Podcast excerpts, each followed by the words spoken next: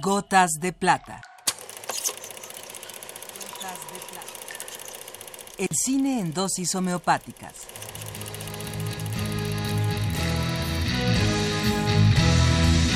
Con Carlos Naro.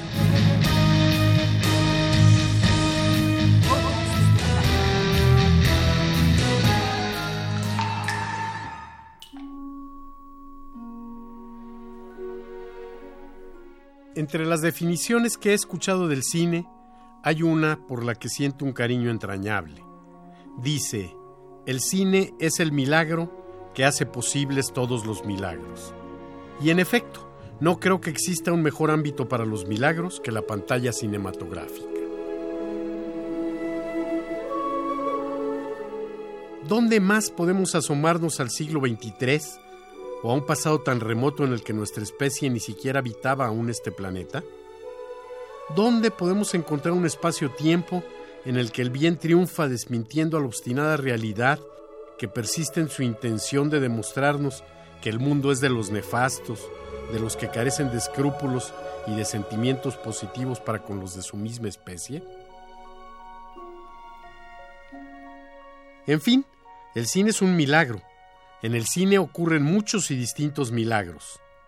Hacer cine en México es casi un milagro. Y además existe un cine que trata específicamente de milagros. Y no es necesariamente un cine mocho, cristero o franquista, como ese Marcelino pan y vino con el que torturaron mi infancia. Existe también un cine en el que el milagro es reivindicación de los desposeídos, fuerza para el débil, venganza para el humillado. Y creo que todos disfrutamos cuando se hace justicia, independientemente de que para ello tenga que intervenir la mano todopoderosa del guionista.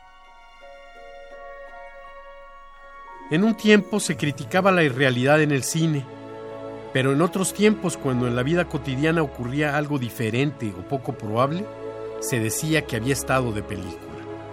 El gusto por el final feliz es algo que se da en todas las épocas y en todas las cinematografías. Aún el neorrealismo italiano, con todo y su búsqueda de reflejar más nítidamente la realidad, recurre al acto mágico, al milagro, para resolver una problemática social. El director de la película neorrealista por excelencia, Ladrón de Bicicletas, Vittorio de Sica, es también el autor de la maravillosa película Milagro en Milán. En ella, un pequeño huérfano, Toto, recibe una paloma que le concederá algunos deseos. Al salir del orfanato, Toto se organiza con un grupo de desposeídos y ocupan un predio baldío en los suburbios de Milán. La paloma ha desaparecido. Brota petróleo en el terreno, lo que ocasiona que intenten despojarlos de él. Cuando todo parece perdido, la paloma reaparece y con una sucesión de milagros. El mejor de estos, el que permite a los pobres volar, evitan el despojo.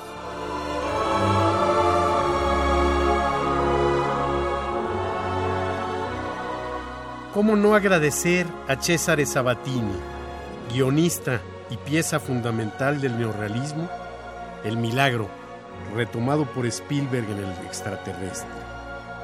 El cielo atravesado por pobres o por niños voladores en defensa de la justicia es un final irreal, no por ello menos válido que las devastadoras conclusiones del ladrón de bicicletas.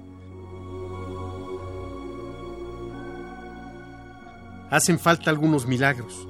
Lo peor es que en México no se ve de dónde puedan llegar.